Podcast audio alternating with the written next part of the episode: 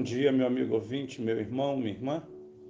Hoje eu quero compartilhar com vocês o livro de Atos, capítulo 22, o versículo 28, o qual nós lemos assim: Então o comandante disse: Eu precisei pagar um elevado preço por minha cidadania Respondeu Paulo: Eu a tenho por direito de nascimento.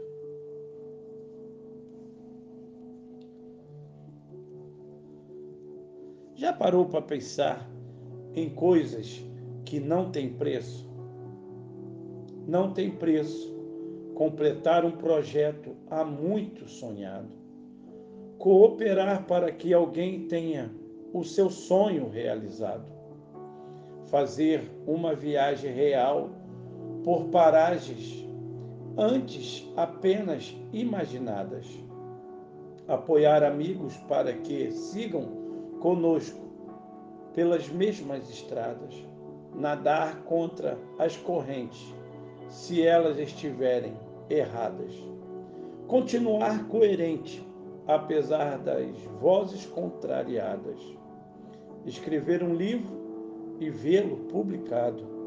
Contribuir para que o texto de alguém seja até editado. Estudar para um concurso e ser aprovado. Ver o colega de estudos também selecionado. Elaborar um pensamento ainda não formulado.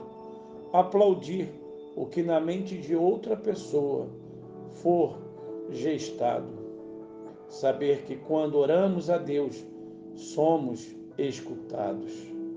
Interceder por amigos e desconhecidos angustiados. Elevar a autoestima e a dignidade do outro abafadas. Saber que nosso valor vem de Deus, não de pessoas equivocadas. Fazer da Bíblia a palavra que nos tem em tudo certamente orientado. Tornar a Bíblia para quem ainda não a leu, um livro, quem sabe, desejado. Fazer o que é certo, mesmo quando não elogiados. Estimular os outros a viverem segundo os valores sagrados.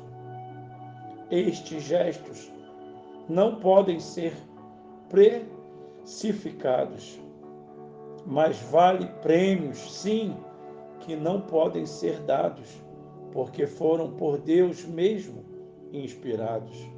E do jeito dele são a cada momento, sim, valorizados.